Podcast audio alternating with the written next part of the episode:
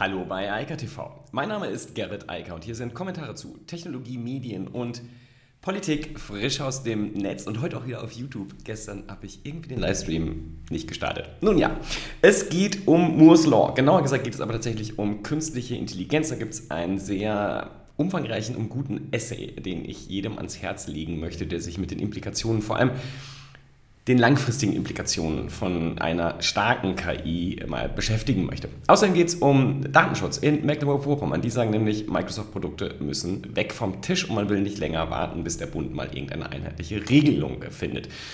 Dann geht es um den digitalen Impfausweis, der von der EU forciert wird und dann am Ende noch um 5G. Wir haben also super viel Netzpolitik und ähm, ja, auch das erste Thema hat einen verdammt tiefen netzpolitischen Einschlag. Was der Sam Altman schreibt, ähm, wie gesagt, ein sehr langes Essay, das ich sehr empfehle, jedem, der sich so mit KI, aber auch Gesellschaft und Wirtschaft äh, beschäftigt, übertitelt er mit Moore's Law for Everything. Also, was er sagt, seine These ist, wir werden aufgrund der Entwicklung, die durch KI-Systeme, durch Software-Algorithmen hervorgerufen wird, eine Beschleunigung in allen Lebensbereichen erleben, wie wir sie noch nie gesehen haben. Ähm, Altman arbeitet bei OpenAI, der weiß also, wovon er spricht, denn OpenAI hat im Moment zumindest eine der stärksten KIs da draußen. Ja, es geht immer noch viel um maschinelles Lernen, aber wir entwickeln uns langsam davon weg und äh, man sieht es ja auch ganz gut, wenn man sich dort die zum Beispiel Textgeneratoren anschaut, das ist schon sehr, sehr beeindruckend und wer mir sagt, dass das sein Leben in keiner Form betreffen wird, der muss vielleicht noch mal genauer an der Stelle hinschauen. Was Altman aber hier macht, ist, er fragt halt, wie wir uns zukünftig aufstellen wollen. Also wie wir als Gesellschaft, als Ökonomie äh, mit dieser Situation umgehen wollen, dass wir KI-Systeme sehen, die uns in unserem Handeln übertreffen werden, irgendwann. Ja, die Frage ist natürlich, wann das alles einstellt und wie schnell das alles ist, aber, und da stimme ich ihm auf jeden Fall zu, die Frage, die wir uns heute stellen müssen, ist, wie wir uns darauf vorbereiten wollen. Denn es gibt halt viele, viele positive Effekte und er äh, schreibt es auch nochmal auf er sagt vor allem, diese Revolution wird einen phänomenalen Wohlstand schaffen. Das ist ja erstmal ganz gut. Die Frage ist halt nur, bei wem der Wohlstand am Ende des Tages dann ankommt und wie das verteilt wird. Also klassische Verteilungskämpfe, nur die werden wir vermutlich alle führen. Also ganz egal, welchen Bildungshintergrund wir haben, egal äh, wie der ökonomische Standort heute ist, also die Verfügbarkeit von Vermögen. Und wir werden das in zweite These sagt, es wird einen enormen Veränderungsdruck geben, der elementar drastisch radikal ist. Also Dinge, die wir uns heute auch im Zweifel gar nicht vorstellen können, weil irgendwann KI selbst Wissen schaffen wird, das wir dann erstmal nachvollziehen lernen müssen. Ähm, aber er sagt drittens auch, wenn wir das richtig machen und wenn wir das richtig einordnen, dann kann das für uns alle ziemlich gut werden. Also ähm, sozusagen, wir stehen gerade an einem Scheideweg, der entweder in eine Utopie oder eine Dystopie führt oder zumindest etwas Ähnlichem von einer Utopie oder etwas Ähnlichem von einer Dystopie. Und insofern ist es, glaube ich, tatsächlich relevant, über das Thema zu sprechen. Ich habe ja schon mal gesagt, ich finde es ganz schwierig, äh, zum Beispiel auf europäischer Ebene jetzt schon Regelungen einzuführen. Das halte ich für verfehlt, weil wenn wir KI oder überhaupt die Entwicklung von Software einschränken wollen, und da ist er halt auch ganz klar, das wird nicht funktionieren. Diese Entwicklung wird stattfinden, genauso wie die Computerisierung stattgefunden hat, genauso wie das Internet stattgefunden hat. Alle, die gesagt haben, das geht schon wieder weg, lagen falsch. Und genauso wird es auch diesmal sein. Wir können das gar nicht verhindern. Es gibt gar keine Möglichkeit, diese Entwicklung zu verhindern. Das müsste global passieren, über alle Unternehmen hinweg. Das ist völlig illusorisch. Wer glaubt, dass er das steuern kann, die Entwicklung steuern kann, der wird verlieren an dieser Stelle. Die Frage ist also, wie können wir unsere Systeme darauf vorbereiten? Und das betrifft nicht nur das staatliche System, sondern auch das Wirtschaft, das sozioökonomische System. Wie können wir damit umgehen, dass die Arbeit, die wir selbst erbringen, irgendwann keinen Wert mehr hat, zumindest nicht in der Vorstellung, die wir heute von Wertschöpfung haben. Und das ist tatsächlich eine sehr, sehr spannende Frage und eine sehr äh, spannende Diskussionswert. Was er sagt, ist halt, und das größte Problem, was er beschreibt, ist, wie wir bisher damit umgegangen sind, wie wir bisher Verteilung vorgenommen haben. er sagt halt ganz klar, wir haben progressive Steuersysteme eingeführt und wir haben Arbeit, also vor allem Einkommen, besteuert. Das hat schon nicht so gut bisher funktioniert. Deshalb haben wir natürlich einen unterschiedlichen Wohlstandsstatus zwischen Menschen in einer Gesellschaft, aber auch zwischen Gesellschaften und zwischen ganzen großen Regionen. Also deshalb geht es einem Menschen in Deutschland per se besser als irgendwo anders auf der Welt, vor allem in Afrika oder auch in anderen Schwellenländern. Aber natürlich gibt es in Deutschland halt auch Unterschiede. Ist auch alles nichts Neues. Ähm, diese Situation ist da, weil das System nicht perfekt ist. Aber, und das ist das, was Oltmann hier sagt, in Zukunft wird das noch viel, viel schlimmer werden. Also dieser Unterschied und die Möglichkeiten, Wohlstand überhaupt zu schaffen, für den Einzelnen, aber auch für Gesellschaften, werden komplett auseinanderdriften. Also wir werden eine Situation haben, das ist zumindest seine Annahme, dass wir Wohlstand auf individueller Ebene und auch aus gesellschaftlicher Ebene gar nicht mehr so schaffen können als Menschheit, wie das Computersysteme äh, machen können. Und was er halt sagt ist, wir müssen vor allem weg von der Besteuerung von Einkommen, also von Arbeit, von Arbeit, die wir leisten, weil wir auch in Zukunft noch arbeiten müssen und arbeiten werden wollen, nur dass das ökonomisch mit hoher Wahrscheinlichkeit keinen Impact mehr hat. Und da gibt es ja auch eine lange Diskussion um dieses Thema. Und man sieht es im Moment zum Beispiel in der Corona-Krise ja auch, Warum werden ausgerechnet Pflegekräfte, also zum Beispiel die Krankenschwester, die immer wieder gerne herangezogen wird als Beispiel und natürlich auch der Krankenpfleger, so schlecht bezahlt? Weil ökonomisch der Wert halt gar nicht da ist. Wir schaffen den Wert dadurch, dass wir sagen, uns ist Gesundheit wichtig. Das ist eine normative Annahme. Aber das ist, äh, wenn wir das in einem Marktspiel, äh, also in einem freien Marktspiel so bewerten würden, nicht so richtig positiv, wie das ausgehen würde. Und so geht es halt im Moment auch aus. Das ist ein Beispiel in der aktuellen Situation. In Zukunft wird es noch viel stärker so sein. In Zukunft wird mit hoher Wahrscheinlichkeit die komplette Wertschöpfung mit von uns Menschen abgekoppelt sein. Und das ist eine These und das ist das, worüber er diskutieren will. Und das halte ich für sehr, sehr klug, diese Diskussion an anzustoßen und auch weiterzuführen. Denn sie geht weit darüber hinaus, irgendwas zu verbieten und zu sagen, wir wollen hier KI-Systeme nicht mehr äh, entwickeln lassen oder irgend sowas. Das ist falsch, ganz im Gegenteil. Ich halte es für wichtig, dass zum Beispiel Europa und auch Deutschland endlich mal anfängt, die KI-Forschung viel, viel stärker zu unterstützen. China, die USA, andere sind da schon viele Jahre und viele hundert Milliarden Dollar und Euro weiter, als wir überhaupt äh, darüber diskutieren, es anzufangen. Und da hier besteht so eine Idee, wir können das ja verhindern. Wir werden das nicht verhindern, weil die anderen es tun werden und wir werden es auch tun müssen, sonst wird das nicht funktionieren. Die Frage, die wir aber stellen können, ist, wie gehen wir damit um? Wie gehen wir mit dem Wohlstand um, der dadurch geschaffen wird, mit den Systemen, die das dann schaffen? Und das ist die spannende Frage. Und die Systeme müssten, sollten zum Beispiel auch hier sein und nicht nur in Übersee oder in, in China.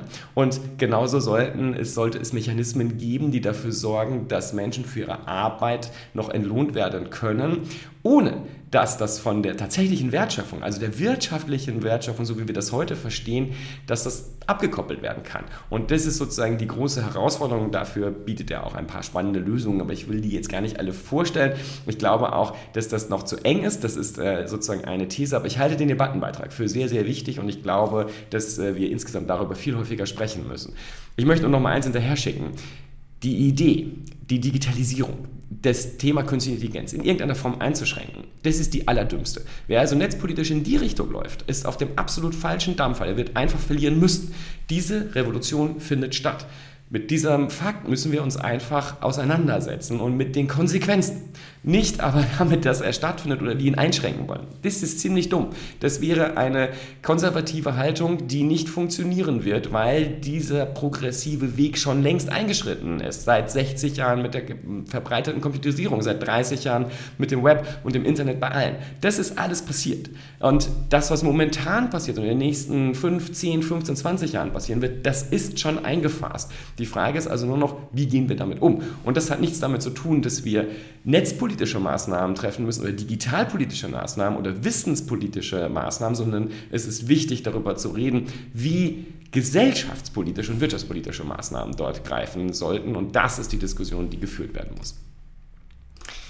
Ja, und dann gibt es noch so andere Diskussionen. Das ist ganz spannend. Es gibt so eine Bund-Länder-Kommission, ähm, die sich einmal mehr damit beschäftigen soll, wie zum Beispiel auch Deutschland oder einzelne Bundesländer oder auch Europa äh, digital souveräner werden. Also Datenschutzmaßnahmen, die man erlassen hat, wie die DSGVO zum Beispiel, dann auch gegenüber großen Konzernen oder überhaupt generalisiert durchsetzen kann. Das Problem ist, im Regelfall wird auch von den Behörden proprietäre Software eingesetzt. Die Daten fließen munter ab zu Microsoft. Die stehen hier gerade im Fokus, zumindest für Mecklenburg-Vorpommern und den Datenschutzverantwortlichen dort, den Datenschutzbeauftragten. Der sagt nämlich, Schluss mit Microsoft, wir müssen jetzt darauf verzichten und wir wollen auch nicht mehr abwarten, bis es da einen Kompromiss bei der Bund-Länder-Kommission gibt. Das funktioniert nicht, wir fangen damit jetzt an.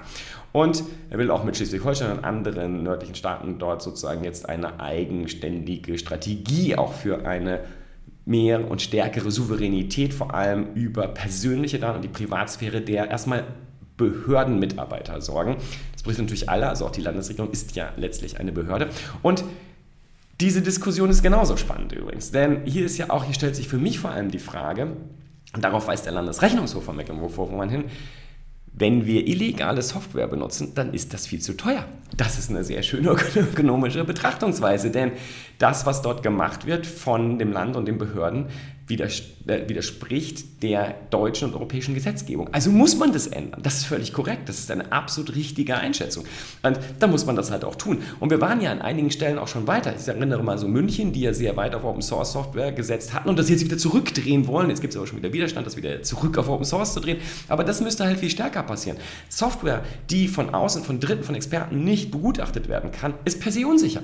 Wer soll denn sonst behaupten, ob sie sicher ist oder nicht? Das kann ja nur der Hersteller nachweisen. Also niemand. Und also zumindest niemand, der dafür qua Verordnungen, Gesetzen verantwortlich ist, wie zum Beispiel so ein Datenschutzbeauftragter. Solange er in die Software nicht reinschauen kann, weiß er gar nicht, was da passiert. Ergo kann sie nicht sicher sein, per se. Das ist ein grundsätzliches äh, Problem. Wir können nicht annehmen, dadurch, dass Microsoft das macht, ist es sicher. Nee, das wissen wir nicht. Solange wir die Software nicht lesen können, keine Ahnung. Niemand weiß es und es kann auch niemand seriös einschätzen. Also, das ist absolut sinnvoll und auch darüber müssen wir viel stärker reden. Und auch rein ökonomisch betrachtet, es macht halt gar keinen Sinn, ähm, irgendwelche proprietäre Software einzusetzen, solange die nicht so einzigartig ist, dass man sie noch nicht durch Open Source Software abgesetzt hat. Also das sehen wir ja in vielen Bereichen. Ich habe schon oft genug hier über Content Management Systeme gesprochen. Es gibt keinen Grund, nicht WordPress zu benutzen. Also nur noch ganz, ganz wenige seltene Ausnahmen da auf proprietäre Software zu gehen, die mit enormen Lizenzkosten etc. und viel höheren Maintenance-Kosten kommt. Braucht man nicht. Aber es wird immer noch gemacht. Nur das wird sich ändern, auch weil es ökonomisch keinen Sinn macht. Und es macht auch für die Länder keinen Sinn. Die verdatteln da halt auch Zeit und Geld und es muss nicht sein. Ja, dann ganz kurz hier, das ist noch so ein bisschen in, den, in einem Grundbaustein. Also, wir haben ja diesen digitalen Impfpass, der jetzt so durch die Welt geistert. Der wird vor allem gefordert von Griechenland und Österreich und jetzt gibt es eine EU-Kommission, die sagt, wir wollen das forcieren. Es soll ein digitales grünes Zertifikat geben, in dem grundsätzliche Informationen über Covid-19 gespeichert werden in einem QR-Code und einer elektronischen Signatur und es dann Reisenden ermöglichen soll, einfacher durch Europa zu reisen. Verzeichnet werden sollen dort insbesondere Covid-Erkrankungen, wo man dann von einer Immunisierung ausgehen könnte, dann ähm, Covid-Impfungen und auch die Frage, welches Impfmittel verwendet wurde und aber auch PCR-Tests. Was nicht rein soll, sind Selbsttests, aber der PCR-Test, äh, der soll auch dort rein und dann ausreichen, um den ähm, äh, die, das Reisen in Europa zu erleichtern. Grundsätzlich halte ich das für eine gute Sache und es gibt auch mittlerweile eine ganze Menge Ideen, das sinnvoll datenschutzrechtlich abzufedern. Ähm, es muss eine Lösung dafür geben und ich glaube, auch diese Gerechtigkeitsdebatte macht an der Stelle überhaupt keinen Sinn. Denn der PCR-Test steht ja jedem offen, den kann man ja machen. Die Frage ist, wie lange der dann gültig ist, denn Sobald man anfängt zu reisen, ähm, löst sich dessen Schutz ja sozusagen auf. Äh, dann weiß man, dass man irgendwann vor einem gewissen Zeitraum mal ähm, nicht Covid-infektiös, also infiziert und damit auch infektiös war. Mehr nicht. Das gleiche Problem haben wir übrigens bei den Impfungen. Selbst wenn es so sein sollte, dass ähm, ein hoher Schutz ist, dass man nicht mehr infektiös ist nach einer Impfung, da gibt es ja Daten aus Israel zum Beispiel aus einer Studie bezüglich BioNTech. Da war es aber trotzdem so, dass fast 90, also dass fast 11 Prozent der geimpften, mit BioNTech geimpften ähm, Menschen immer noch infektiös waren. So, das heißt, ähm, es gibt keinen hundertprozentigen Schutz, auch wenn man geimpft ist. Die Wahrscheinlichkeit, dass man andere infiziert, sinkt nur, aber ähm, sie ist nicht weg. Das heißt, wir müssen uns alle auch nach der Impfung so lange vernünftig verhalten, bis das Virus komplett weg ist, also wir Covid-Zero haben. Das wird noch ganz schön dauern, vor allem wenn ich mir so die Impfgegner und andere Konsorten anschaue. Anyway grundsätzlich eine sinnvolle Maßnahme, denn das wird das einfach vereinfachen, wenn man reisen will. Was ich nicht verstehe in der ganzen Diskussion mit dem, gerade mit den Reiseunternehmen, die haben gerade Milliardenhilfen bekommen vom Staat, auch von Deutschland. Und ich frage mich, warum die nicht zum Beispiel die PCR-Tests und alles bezahlen? Warum muss das eigentlich die Gesellschaft machen? Das reißt ja nicht jeder. Ja, also Äh, die, die daraus den größten Nutzen ziehen, sind ja vor allem die Tourismusunternehmen. Das sollen sie auch dafür bezahlen. Also so meine Idee zu dem Thema. Ja, und dann gestern habe ich ähm, faszinierende Dinge gesehen. Man surft so durch Facebook und dann bekommt man eine Werbung für Deutschland spricht über 5G. Und ich sage, hm, interessant. Angeklickt, landet man auf dieser Website. Das ist mal ganz lustig. Da sollen zehn Vorteile von 5G stehen. Tatsächlich gibt es aber nur neun. Ich gefragt, warum macht denn die Bundesregierung Werbung für eine Technologie? Das macht ja gar keinen Sinn. Also es ist ja nicht so, als könnte man sich nicht über 5G anderweitig informieren. Also zum Beispiel bei den Netzbetreibern, Telekom, Vodafone, Telefonica, O2. Ähm, die erklären ja, was 5G kann, wofür das gut ist und verkaufen es ja sogar den Nutzern. Also warum erstellt man da so eine Website? Ähm, noch viel gruseliger ist aber, es gibt ja auch die Wikipedia. Da steht es auf vielen Seiten, kann man sich tiefst in diese Thematik reinlesen, wenn man denn möchte mein erster Gedanke war so, was ist ein Wahnsinn? Also da baut der Bund noch eine Website, das halte ich für total überflüssig, die ist hier, äh, Wikipedia lässt grüßen. Aber sie machen Werbung dafür. Dann habe ich auch gesagt, wofür bewerben wir denn eine Technologie? Dann habe ich mir aber die Kommentare unter dem Facebook-Post angeschaut und das ist mir schon leicht schlecht geworden. Und dann ist man nämlich in diesem Bereich hier. Und ähm, da geht es um diese Zusammenhänge, ja, also die nicht existenten natürlich Zusammenhänge zwischen 5G-Strahlung und Covid-19. Das ist sozusagen aus den Hirnen von völlig schwachsinnigen Menschen äh, herausgeplappert. Ähm, das findet nicht statt. Das gibt es nicht. In Großbritannien wurden zig Sendemasten abgefackelt, weil die Leute tatsächlich da sich haben erklären lassen, dass Covid-19 durch 5G-Strahlung entstanden ist. Das ist alles falsch. Auch das steht umfangreich in der Wikipedia. Insofern, ich bin ein bisschen runtergefahren und habe gesagt, okay, offensichtlich müssen wir mittlerweile für Technologien Werbung machen, weil die Menschen völlig absurde Vorstellungen haben. Ähm, das ist natürlich ein massives Bildungsproblem. Ja, das zeigt auch, wie wenig fähig offensichtlich sehr viele Teile der Bevölkerung sind, mit Informationen sinnvoll umzugehen und zu erkennen, dass sie da in die Irre geführt werden von solchen lustigen Corona-Leugnern und äh, anderen Menschen, die irgendwelche Falschinformationen ins äh, Netz stellen. Nur die Frage, die ich dann trotzdem noch stellen möchte an die Bundesregierung, warum muss dafür, also Werbung verstehe ich, aber warum müssen dafür auch noch Websites gebaut werden? Also die Website gibt es doch. Werbt doch einfach für die Wikipedia, die haben doch die ganzen Informationen dort sauber aufbereitet, inklusive der Kritik und der, der Darstellung, wie unsinnig und idiotisch sie ist. Also das wäre, glaube ich, das bessere Mittel. Dann hätte man auch noch ein bisschen mehr Geld für die Werbung, die man dann da ähm, nutzen könnte. Und grundsätzlich gilt, wir haben ein massives Bildungsproblem und wir haben vor allem ein unglaubliches Medienkompetenzproblem.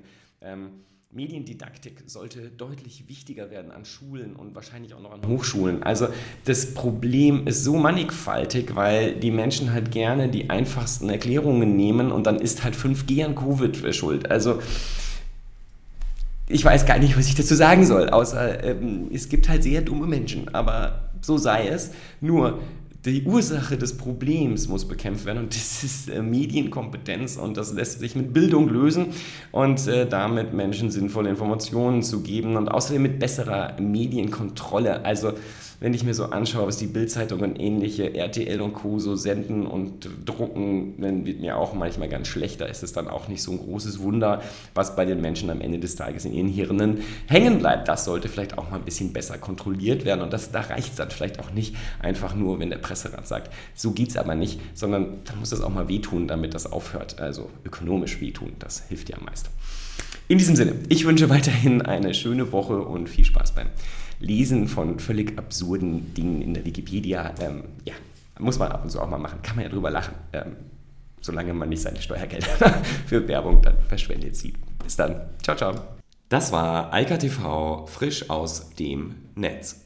Unter eika.tv findet sich der Livestream auf YouTube. Via eika.media können weiterführende Links abgerufen werden. Und auf eika.digital gibt es eine Vielzahl von Kontaktmöglichkeiten.